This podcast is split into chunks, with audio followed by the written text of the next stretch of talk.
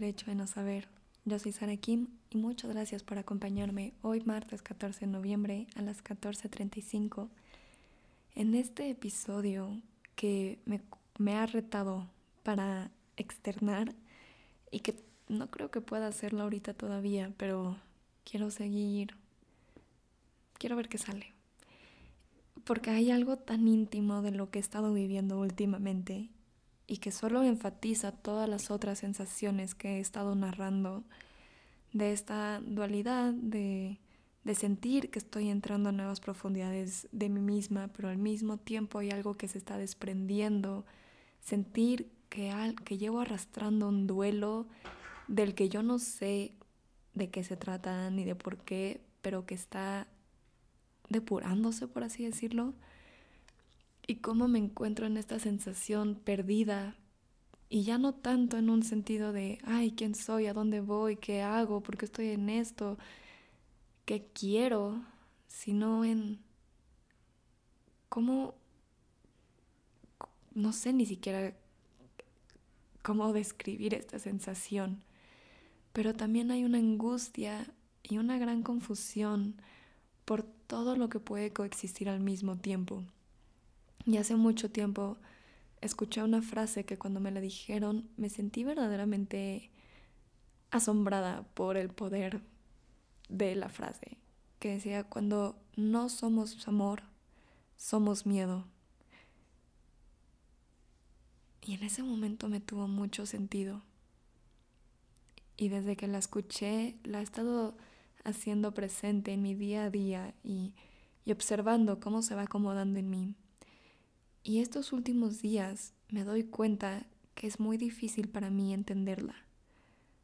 Porque si bien siempre he sido de la idea de que no se trata de blanco o negro y que hay muchísimos matices que podemos habitar y que dentro de esto existen incongruencias, polaridades y una palabra que me ha gustado mucho últimamente, paradojas, no se trata de que seamos amor o miedo. Creo que podemos ser ambas y que de hecho muchas veces nos paramos en el miedo, negándolo y simplemente deseando el amor sin saber cómo acercarnos o sin saber cómo reconocerlo porque ya está aquí, porque ya es, porque ya somos.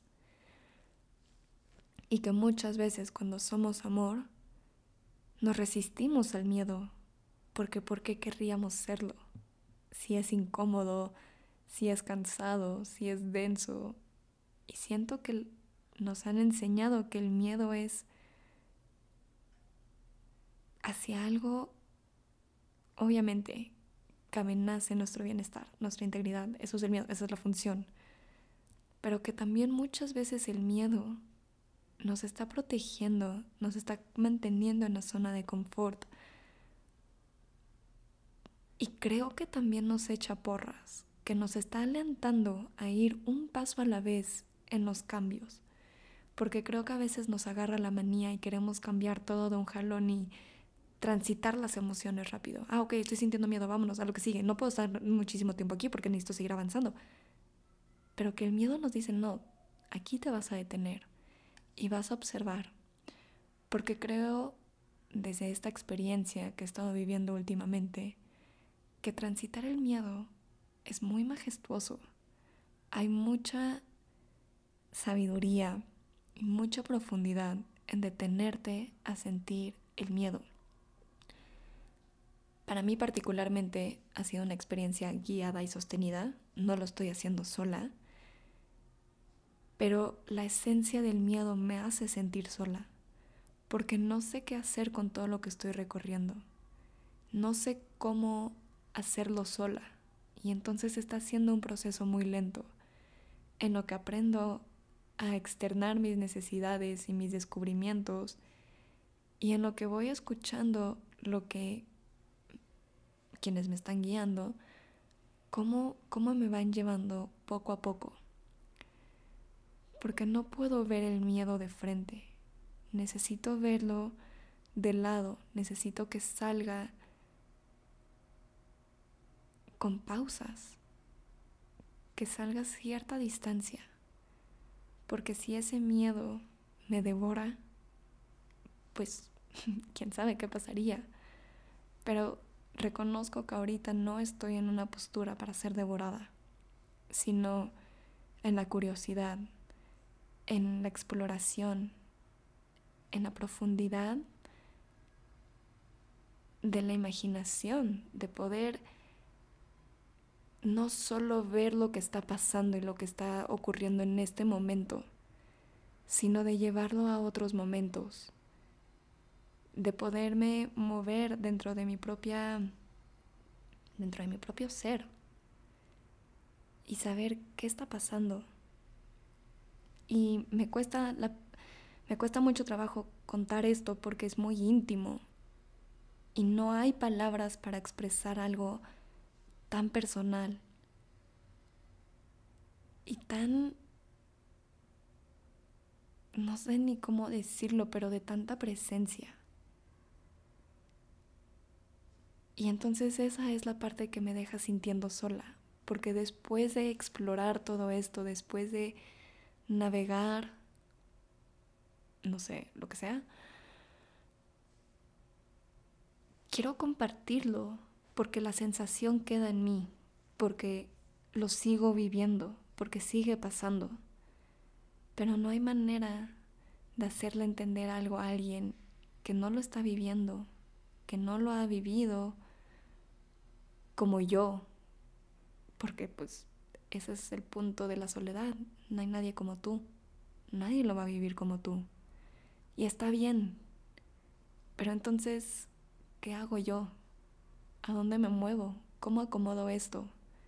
¿Cómo puedo enterarme mejor si no puedo...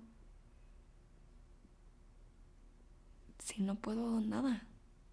Y ahí es donde me quedo trabada. Ahí es donde me consume el miedo. Donde es decir, todo esto para qué? Para algo increíble, estoy segura. Porque toda esta experiencia ha sido muy gratificante.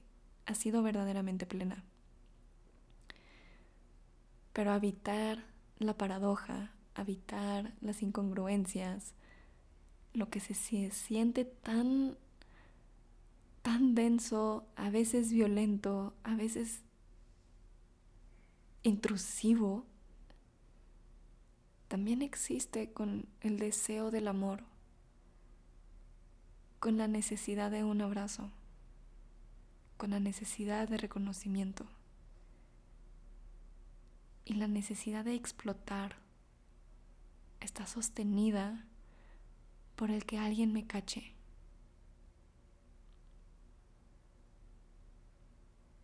Y yo sé que no estoy sola porque he tenido con quienes compartir esta experiencia, a diferentes maneras, a diferentes ritmos. Pero a lo que voy es que me quedo incierta de todo. Todo se vuelve frágil, todo se vuelve una posibilidad y por lo tanto no hay tanta certeza ahí. Y ahí es donde me siento perdida. Entre más me conozco, más siento que estoy soltando todo lo que sé de mí. Y entre más me exploro desde los dedos de mis manos, desde las rodillas, desde la espalda, me pregunto, ¿dónde había estado todo este tiempo? Porque mi cuerpo aquí estuvo y ha sostenido todos estos recuerdos, todas estas sensaciones, todo el silencio, toda la impotencia y la invisibilidad. Pero ¿y yo dónde estaba? Si yo soy mi cuerpo, ¿a dónde me fui? Y eso es lo que estoy explorando ahorita. Y hay un poco de terror en el no poderme reconocer cuando me veo, o cuando me escucho, o cuando me siento. Y la paradoja de eso es que nunca me había sentido tan mí misma, tan en mí, tan entera, como en esta completa confusión. Y sonará muy profundo y confuso y creo que hasta la experiencia es un poco romántica. Pero la verdad es que ha sido muy complicado y que me ha desgastado en muchos sentidos. Pero entonces eso es un nuevo...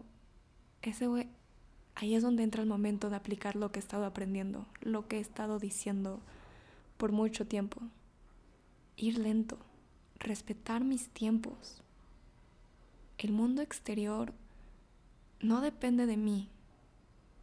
No, sí me necesita en el sentido de que por alguna razón yo también estoy aquí. Pero si yo me pongo a descansar, si yo me doy este tiempo, no pasa nada. Porque lo estoy haciendo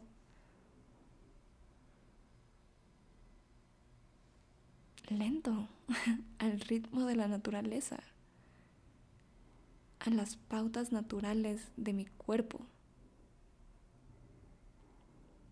Y es difícil luchar con la demanda, con las expectativas, con lo social, con las normas, con lo político. Pero escojo esa incomodidad a seguir ignorando mi propia existencia.